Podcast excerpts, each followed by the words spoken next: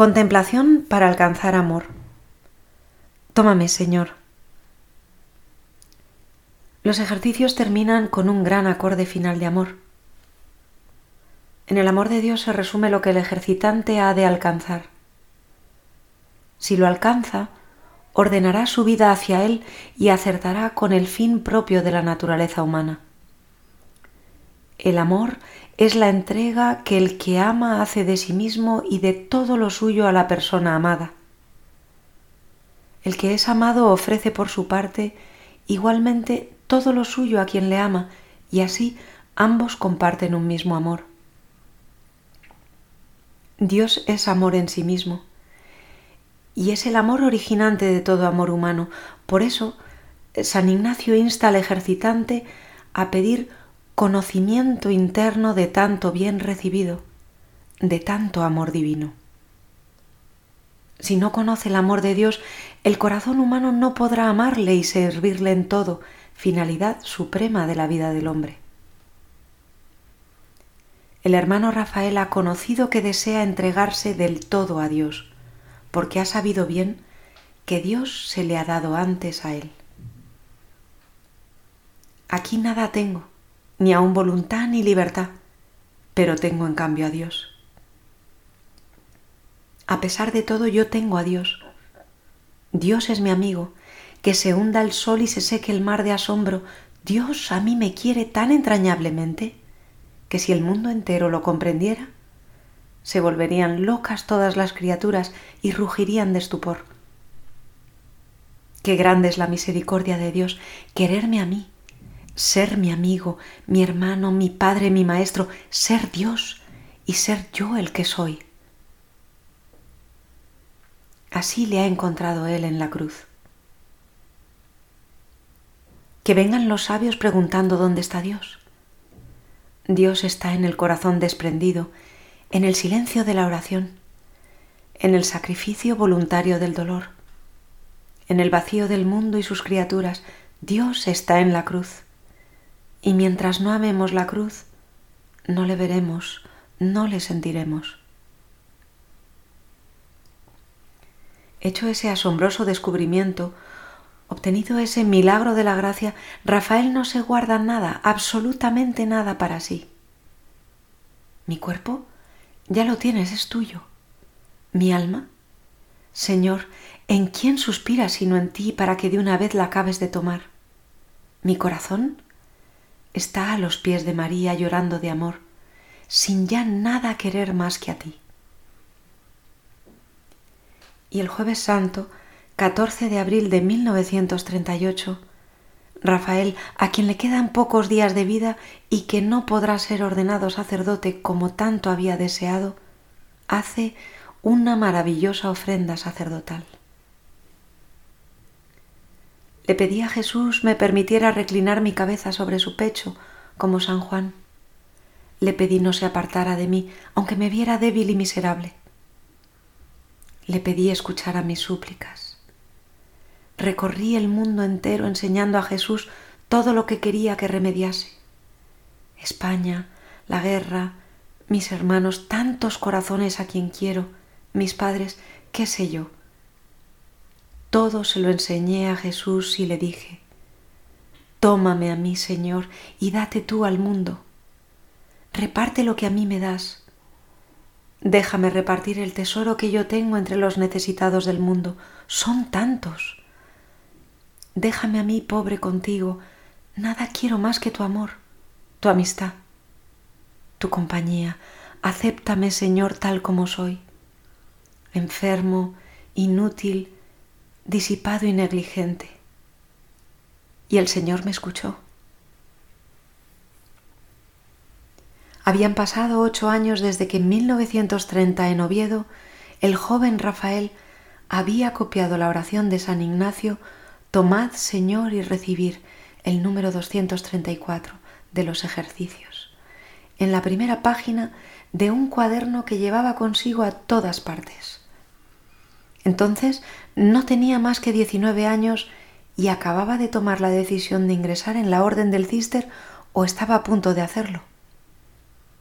En 1938 podría haber muerto diciendo que el ofrecimiento ignaciano que se hace en los ejercicios y que tantas veces había pronunciado, había llegado a cumplirse en él en plenitud. Veamos los textos del hermano Rafael que nos ayudan a iluminar la contemplación con que San Ignacio finaliza su libro de los ejercicios. Pedir lo que quiero. Será aquí pedir conocimiento interno de tanto bien recibido para que yo enteramente reconociendo pueda en todo amar y servir a su divina majestad. De la carta a su tía María desde Oviedo el 3 de enero de 1936. Hoy he escrito al Padre Maestro para concretar detalles de mi marcha. Estoy algo impaciente, no lo puedo remediar, pero te aseguro que me considero el hombre más feliz de la tierra. Ayer, cuando salía de estar con la señora, salía de la iglesia medio loco, aunque te advierto que la oración que hago es una cosa muy rara. No sé hacerla se me pasa el tiempo pensando en la trapa, pensando que el Señor me espera, que María me espera, que los ángeles me esperan allí en el coro, y te aseguro que no sabiendo cómo agradecer al Señor tanto beneficio, me entró una alegría enorme y no sé qué hacer. De la carta a su tía María desde Oviedo, el 15 de diciembre de 1935. Crees que tu vida interior está en lucha con tu vida exterior y créeme, esa lucha hoy existe, pero no te quepa duda que la Virgen la calmará. No son más que pruebas que el Señor te envía y duras son, pero pasan. ¿Qué hubiera sido de mí si no fuera así? Como la única fuente de experiencia en esto es mi propia alma, de ella te escribo. Tú verás, en mi mismo caso, si te sirve de algo para el tuyo, no puedo hacer más. Pues bien, en esa lucha estuve mucho tiempo. Si me daba de lleno a mi vida de Dios y en Dios, cuando volvía a casa, incluso me ponía de mal humor después de comulgar por tener que desayunar y luego hablar de esto y de lo otro, incluso faltaba a la caridad. Quería recogimiento y quería recogimiento en los demás para que a mí me ayudaran. Venía a lo mejor de la iglesia pensando en Dios y suspirando por mi trapa, y si algún hermano me importunaba con otra cosa, me daban ganas de contestarle mal, o de veras le contestaba. Todo me irritaba por dentro. Otras veces me veía aislado, solo, sin ayuda. El mundo marchaba por su camino y yo estaba desorientado. Quería tener mi vida puesta toda en Dios y no podía. Creía que tenía que hacer una trapa en mi casa y que como en el monasterio, después de recibir al Señor, nadie hablara y todo me ayudara a guardar mi oración. ¿Cuánto se sufre con eso? Y a veces cuesta. ¿Qué duda cabe que puedes darte de lleno a Dios y estar en el mundo sin que el mundo se entere de nada? Tus caídas las conozco. Dios las permite, pero ya verás cómo cambias. El Señor me hizo ver, pero a fuerza de lágrimas, que estaba equivocado, que podía quererle mucho, tener una vida intensa en Dios y al mismo tiempo estar entre las criaturas con verdadera alegría, hacer participar a los demás de lo que llevaba dentro, encerrar primero a Dios dentro de mí, pero no esconderme yo, ¿me entiendes? Algunas veces cuesta esfuerzo, pero después la Virgen todo lo puede. Ahora eh, soy más cariñoso con mis padres y mis hermanos, los trato con más caridad. No hay más remedio. Es lo que Dios quiere. Y si así me quisiera siempre, sin irme a la trapa, ¿qué más me da si tengo su amor? ¿No te parece? Si vieras qué alegría me da el pensarlo, nada me importa. Donde yo vaya, allí está Él. Quisiera hablar a todas horas de Él o no hablar. Pero como esto no puede ser, pues es voluntad suya, pues no es. Me contento con hablarle a él solo y el tratar al mundo como una cosa secundaria, pero haciéndolo por su amor. Si vieras, hermanilla, qué bien sale todo. Mañana, después de la Santa Misa, tengo que ir a estar en el taller mecánico para arreglar no sé qué del coche. Pues lo hago con verdadera alegría. Veo a Dios entre el aceite y las tuercas. Pienso que aquellos mecánicos que me rodean no conocen a Dios. Pido por ellos. Yo si le conozco le tengo a mi lado. Hablo de todo y con todos, y lo hago de muy buena gana, pues es el Señor que así lo quiere. Me ejercito en la paciencia, en la caridad, en el amor al prójimo, pero no creas, no me cuesta trabajo. Ya te digo que lo hago todo con alegría. ¿Cómo no hacerlo? Tengo a Dios dentro. Lo he recibido por la mañana. Todo el día me acompaña. La lucha ha desaparecido, nada me irrita. ¿Por qué? Antes quería que el mundo entero guardara silencio, que todo el mundo viera a Dios y que al solo nombre del Señor se pararan incluso los tranvías. Era un amar a Dios muy especial y un amarme a mí mismo también muy especial, no sé si me entiendes, pero en el recogimiento externo me buscaba a mí mismo. Ahora no es así. Gracias a Dios y a la Virgen. Y si algún hermano necesita de mí para otra cosa que no sea Dios, en nombre de Dios lo hago. Y así hago dos cosas, pero sobre todo una, cumplir su divina voluntad. En el número 234 de los ejercicios. Tomad, Señor, y recibid toda mi libertad, mi memoria, mi entendimiento y toda mi voluntad todo mi haber y mi poseer.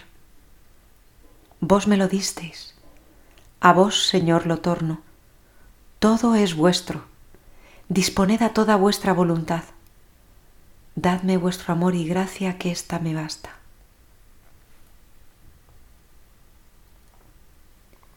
Oración escrita en Torrelodones, en Madrid, 27 de septiembre de 1935. Señor, Mirad a vuestro siervo Rafael, ya sabéis que su vida y su alma entera es vuestra. Un día os la entregó, y vos como dueño y señor la tomasteis. Visteis que no estaba limpia y la quisisteis purificar. Lo que yo os daba era todo lo que yo tenía, pero todo lo que yo tenía eran pecados, miserias e imperfecciones, y eso no era digno de vos. ¿Queréis purificarme con el sacrificio? Sacrificadme, Señor. ¿Queréis mi sufrimiento? Tomadlo, Señor. No quiero poner obstáculos a vuestra obra divina, pero, Señor, no os olvidéis de mí. Mirad que soy muy miserable y no podré resistir. Bueno, Señor, no me hagas caso y haz de mí lo que quieras. Yo lo único que puedo hacer es no ponerte obstáculos y con toda humildad dejarme modelar. Además, eso es tan sencillo y tan agradable.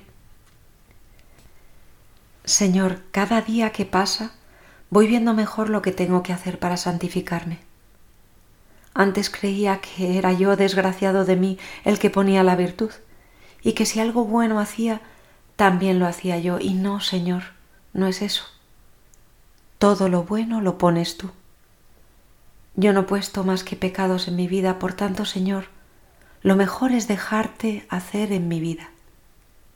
Yo me entrego del todo a vos. No quiero tener ni aun deseos de ser bueno si vuestro deseo no es ese. No quiero nada. Quiero ser nada para el mundo, quiero ser todo vuestro. Hasta mis pecados os doy, pues ya es lo último que me queda que sea exclusivamente mío. ¿Estáis contentos, Señor? Yo sí lo estoy. y ya en los últimos días de vida el hermano Rafael escribiría En Dios y mi alma, el 7 de abril de 1938. El mundo loco no escucha, loco e insensato, vuela embriagado en su propio ruido, no oye a Jesús que sufre y llama desde la cruz pero Jesús necesita almas que en silencio le escuchen. Jesús necesita corazones que, olvidándose de sí mismos y lejos del mundo, adoren y amen con frenesí y con locura su corazón dolorido y desgarrado por tanto olvido. Jesús mío, dulce dueño de mis amores, toma el mío. A los pies de tu cruz lo pongo. Está junto al de María, Jesús mío, tómalo, enséñale tus heridas, enséñale tus dolores y tus amarguras, enséñale tus tesoros, para que aprenda a despreciar el mundo y todo lo que no seas tú. Enséñale el amor. Ponle junto a tu corazón para que de una vez se embriague de tus delicias y se empape de tu purísima divinidad. Virgen María, estoy loco, no sé lo que pido, no sé lo que digo. Mi alma desbarra. No sé lo que siento. Mis palabras son torpes y mal arregladas, pero tú, Virgen María, Madre mía, que ves los anhelos de todos tus hijos, sabrás comprender. Ya sé que es mucho lo que pido, pues lo pido todo.